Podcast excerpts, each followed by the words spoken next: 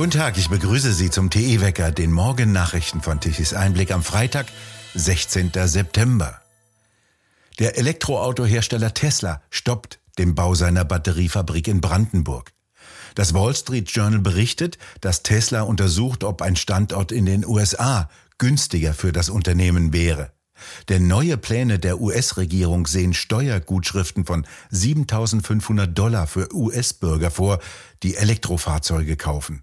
Allerdings nur solche, deren Batterie in den USA gefertigt wurde. Tesla wollte neben seiner Autofabrik südöstlich von Berlin eine weitere Fabrik für Elektroautobatterien hochziehen. Der brandenburgische Ministerpräsident Voigtke und sein Wirtschaftsminister Steinbach reisen deshalb am Sonntag in die USA.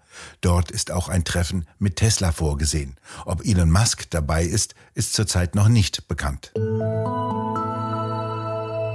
Die Zahl der Abtreibungen in Deutschland steigt um mehr als 11 Prozent.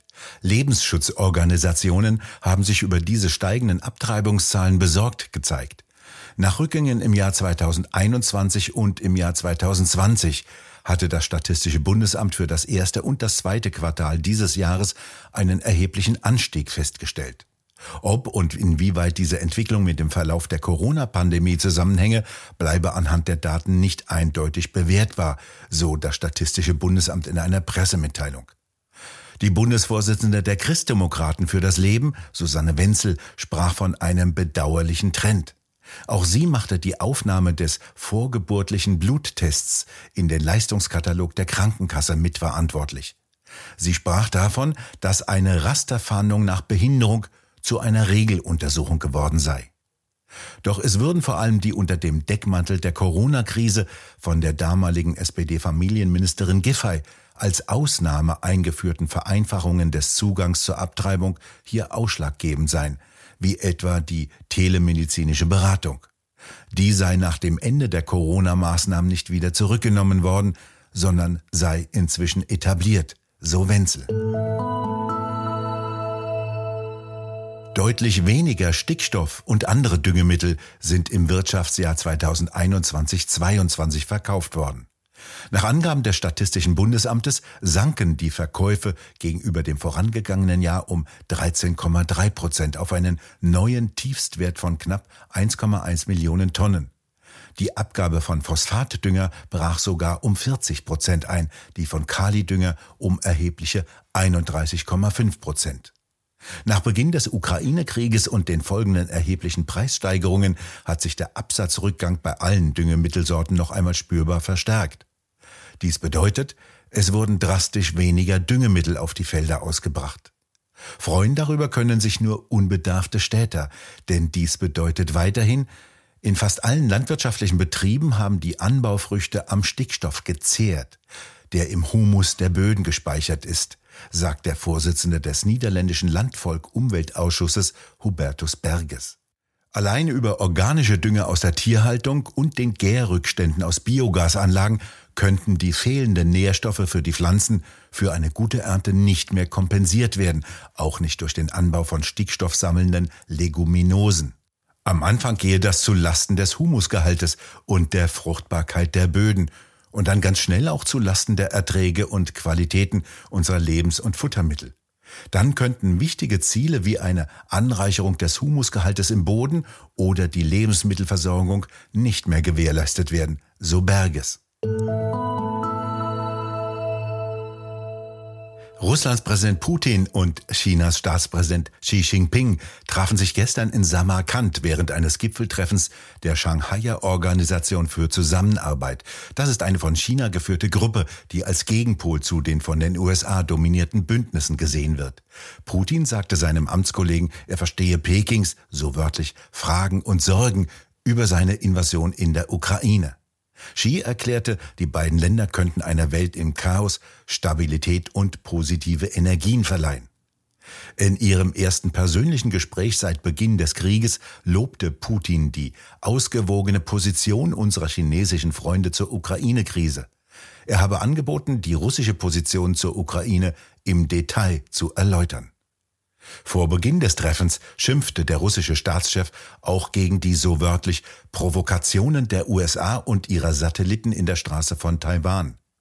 Xi bezeichnete Putin als alten Freund und betonte, China sei bereit, mit Russland zusammenzuarbeiten, die Verantwortung der Großmächte wahrzunehmen und eine führende Rolle zu spielen, um in einer Welt im Chaos Stabilität und positive Energien zu verleihen. Xi hatte sich Washingtons Aufforderung widersetzt, die russische Invasion in die Ukraine zu verurteilen. Moskau dagegen sicherte Peking seine wörtlich Solidarität in Bezug auf Taiwan zu.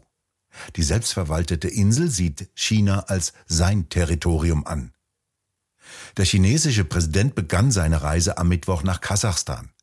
Das ist das erste Mal nach fast 1000 Tagen, in denen er wohl aus Angst vor Covid sein Land seit Beginn des ersten Corona-Lockdowns im Januar 2020 nicht mehr verlassen hatte. Er trug auch bei den meisten seiner Treffen eine Maske, nicht aber bei seinem Treffen mit Putin. Auch Putin hielt Abstand, verzichtete auf Händeschütteln und gar auf sozialistische Umarmungen.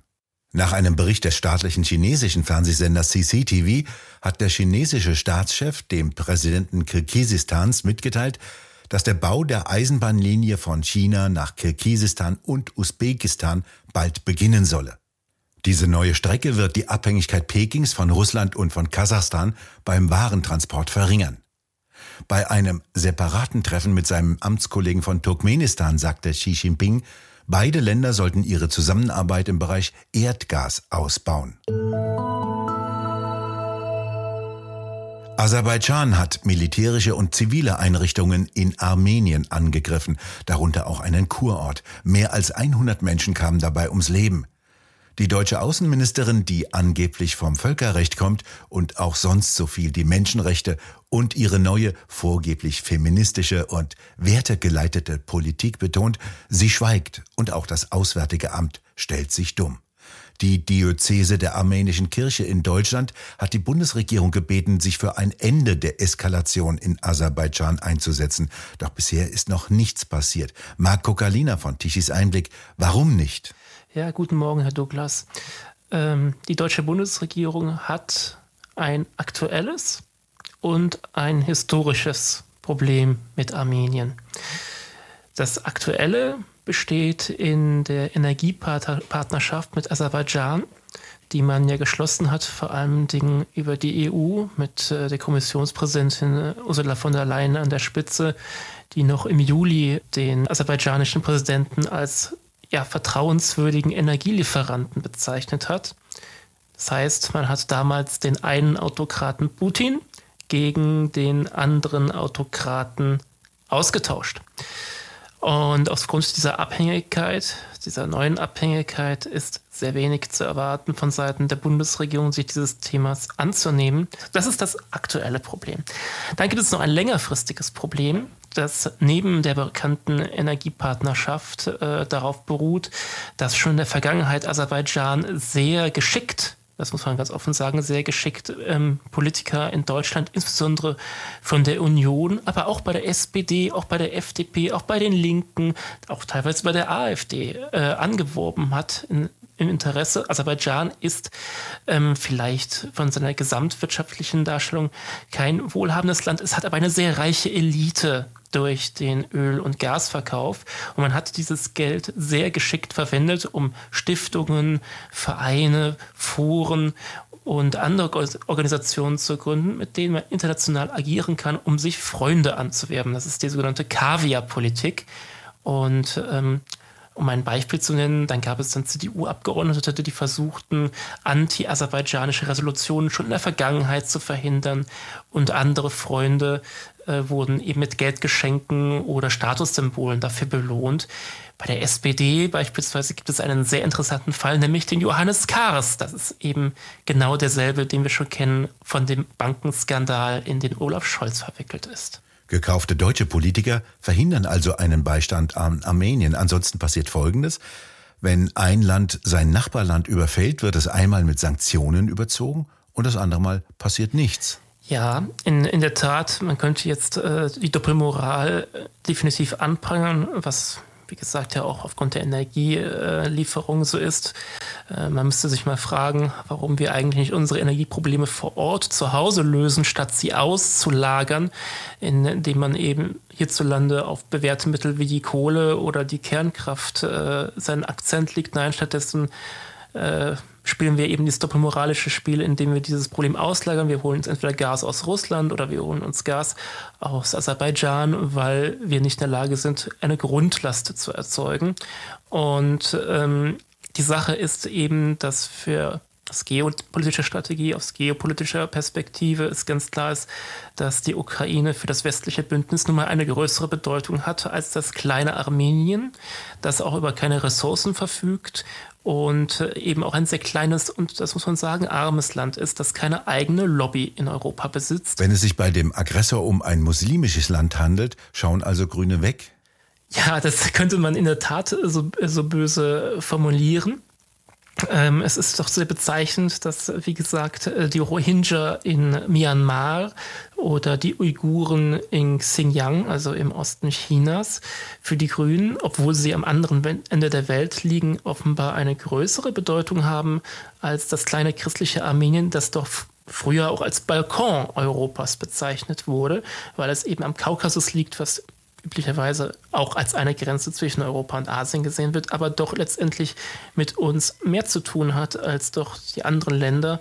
Und das muss man, finde ich, auch gar nicht moralisch beurteilen. Wir haben doch ein Interesse daran, dass diese Regionen stabil bleiben, dass diese Regionen nicht zum Flächenbrand neigen, wie das in Syrien der Fall gewesen ist und was uns doch hier in Deutschland einiges an Problemen beschert hat. Marco Galina, vielen Dank für das Gespräch.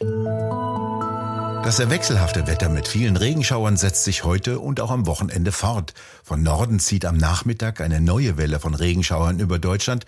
Die Temperaturen liegen dann nur noch bei kühlen 15 bis 17 Grad und nachts bleibt es meistens unter 10 Grad. An der Nordseeküste können schwere Sturmböen auftreten. Am Wochenende bleibt es weiterhin sehr regnerisch und wechselhaft. Zwischendurch kann immer wieder mal die Sonne durchkommen. Und in den Alpen könnte es zu einem ersten Wintereinbruch kommen. Für die kommende Woche rechnen die Wettermodelle damit, dass sich ein Hochdruckgebiet über Mitteleuropa wieder aufbaut und sich damit die Wetterlage beruhigt. Herbstliches Hochdruckgebiet, das heißt auch wieder etwas wärmer, allerdings auch viel Nebel am Morgen.